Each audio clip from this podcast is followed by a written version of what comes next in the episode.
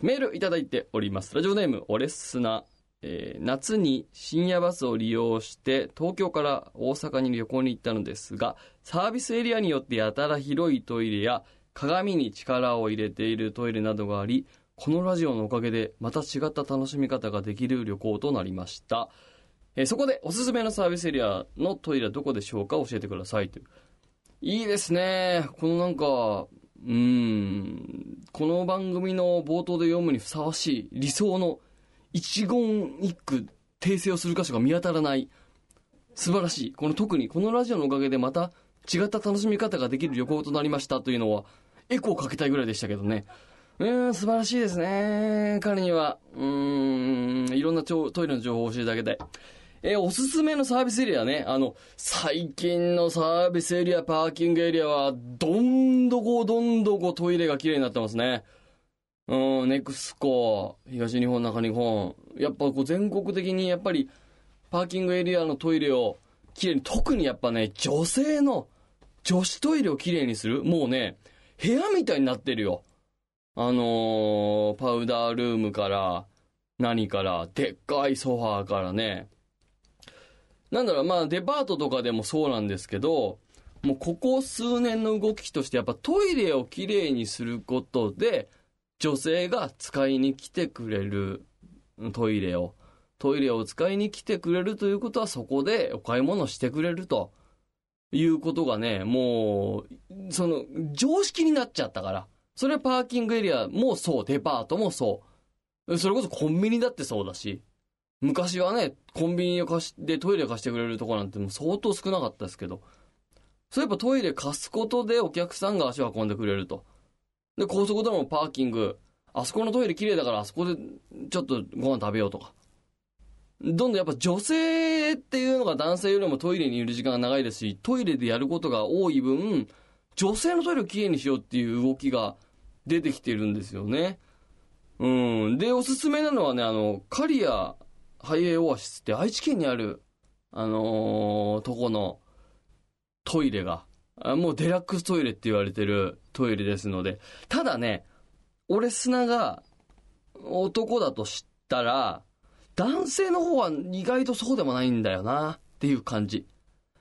だから、ちょっと、あのーお姉になってもらっていいか俺砂。な。お姉になって、お姉って、どっち行くんだ？女子トイレか。だよな。どうなの？え？待って。どうなんだこれ？いや、春菜愛さんとかは多分女子トイレ行くだろう。え？マツコさんってどうしてんの？え？嘘だろ？あれ？男子トイレから出てきてもびっくりするし、女子トイレから出てきてもびっくりするな。あれ？これどうしてんだろう？え、どこまでだったら女子トイレでいいの？春菜愛さんはまあ女子トイレでいいでしょう。えー、カバちゃんはよ。カバちゃんなんだ最近あの髪型そういえば。関係ないとこ引っかかっちゃった。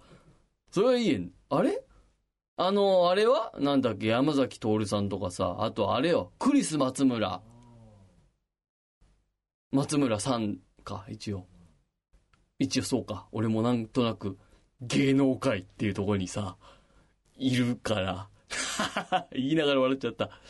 クリス松村さんって言わなきゃダメなんだろうな。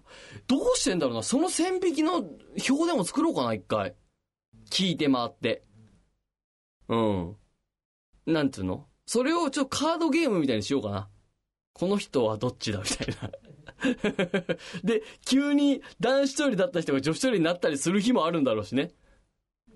ああ、これはちょっと研究材料としては、このオレスナのメールをきっかけに、メモしよう、これね。今ね。研究を。した方がいいな。